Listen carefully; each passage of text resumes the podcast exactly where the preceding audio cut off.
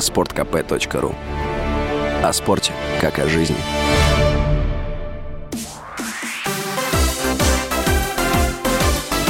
Новости спорта. Хоккеисты ЦСКА одержали победу над московским «Динамо» в регулярном чемпионате континентальной хоккейной лиги. Встреча на арене бело-голубых завершилась со счетом 2-3.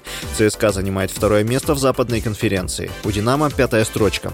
Обе команды уже обеспечили себе участие в плей-офф. Россиянка Анастасия Потапова стала победительницей турнира женской теннисной ассоциации в австрийском Линце. Призовой фонд соревнований превысил 225 тысяч евро. В финале Потапова 44-я ракетка мира победила хорватку Петру Мартич.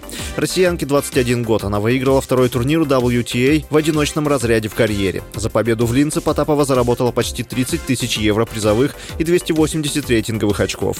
Глава Международного олимпийского комитета Томас Бах раскритиковал вмешательство политиков в обсуждении вопроса о допуске российских спортсменов к играм 2024 года в Париже.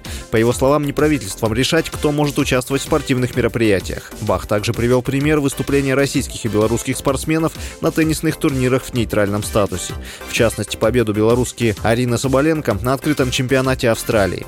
Олимпийские игры в Париже должны пройти с 26 июля по 11 августа 2024 года. С вами был Василий Воронин. Больше спортивных новостей читайте на сайте sportkp.ru